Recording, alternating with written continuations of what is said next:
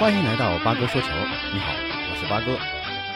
昨天咱们中国代表团共夺得三枚金牌，分别由陈云霞、张琳、吕阳、崔晓彤在赛艇项目女子四人双桨，王宗源、谢思义在跳水项目男子双人三米跳板，石智勇在举重项目男子七十三公斤级获得。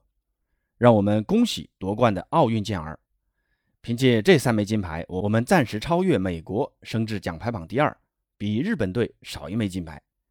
但在昨天的体操男子全能的决赛中，咱们中国的肖若腾以零点四分的微弱差距不敌日本的桥本大辉，屈居亚军。赛后这场决赛引起了很大的争议啊！针对裁判对东道主的照顾的意见非常的多。昨天桥本的几个失误还是非常明显的。但裁判都给出了不错的分数，最终也导致了发挥极其出色的肖若腾的冠军旁落。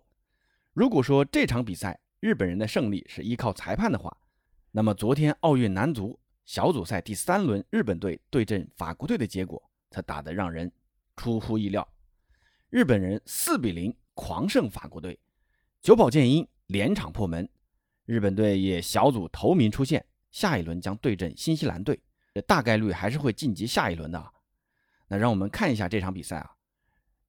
整场比赛，日本队可以说是完全控制了比赛。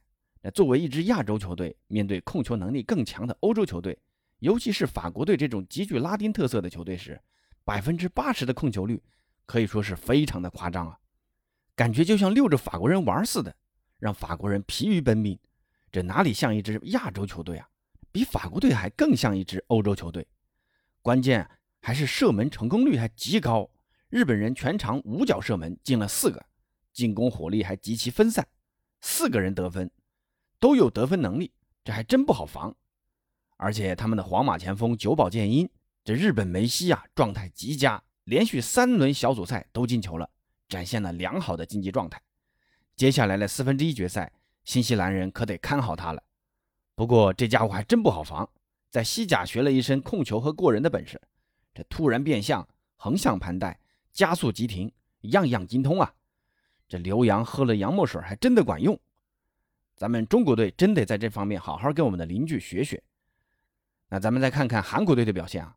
韩国队今天下午四点半的时候，六比零狂胜洪都拉斯队，小组赛进十球仅是一球，三战全胜的表现，晋级下一轮。接下来将对阵墨西哥队。八哥觉得呀，咱们的两个邻居在奥运会如此亮眼的表现，或多或少给咱们提了个醒啊，真的要重视青训，重视留洋了。隔壁的久保建英和孙兴民都在五大联赛踢出来了，这进了国家队，既能带动队友，还能促进国内其他球员积极留洋出国。从提高国家队的成绩来看，长期还是要依靠联赛、青训、留洋三种结合起来。这种做法在韩日。已经证明了是行之有效的做法，希望咱们中国足协啊要好好考虑考虑。昨天还有一场比赛啊，西班牙对阵阿根廷，经过九十分钟的激战，双方一比一握手言和，各拿一分。那西班牙小组第一出线，下一轮将对阵非洲老大科特迪瓦队，而阿根廷队小组第三，打道回府了。那就此男足比赛小组赛阶段全部结束。另外两支出线球队是巴西和埃及。聊完足球啊，咱们再看一看今天的一场全国人民最为关注的一场比赛啊，中国女排对阵俄罗斯女排，已经两连败的中国女排，此役是背水一战，不能再输了。现在美国队和意大利队都是两连胜，土耳其和俄罗斯是一胜一负，咱们和阿根廷是两连败。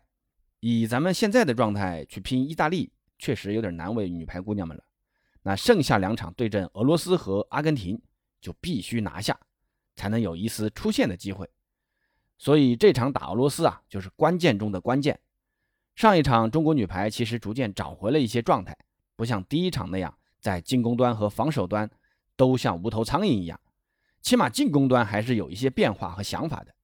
那这一场还是要在防守端再提高提高，拦网啊什么的还是要更积极一些，后排拦截要更果断一些。当然呢，也希望朱婷的伤能早点恢复啊。朱婷真是好样的啊，轻伤不下火线呢。希望这场比赛女排能找回状态，取得一些好成绩。今天咱们的乒乓球啊，女单要决出金牌了。之前在混双击败许昕和刘诗雯的日本选手伊藤美诚啊，这家伙之前很狂啊，不过他这次要面对的对手是咱们中国的孙颖莎，咱们还是要好好教教日本人怎么做人吧，出来混还是不要太狂了。那最后关注一下游泳女子200米蝶泳张雨霏的表现，这块金牌含金量十足啊！希望咱们的中国奥运健儿加油！好，今天的节目到此结束，咱们下次节目见。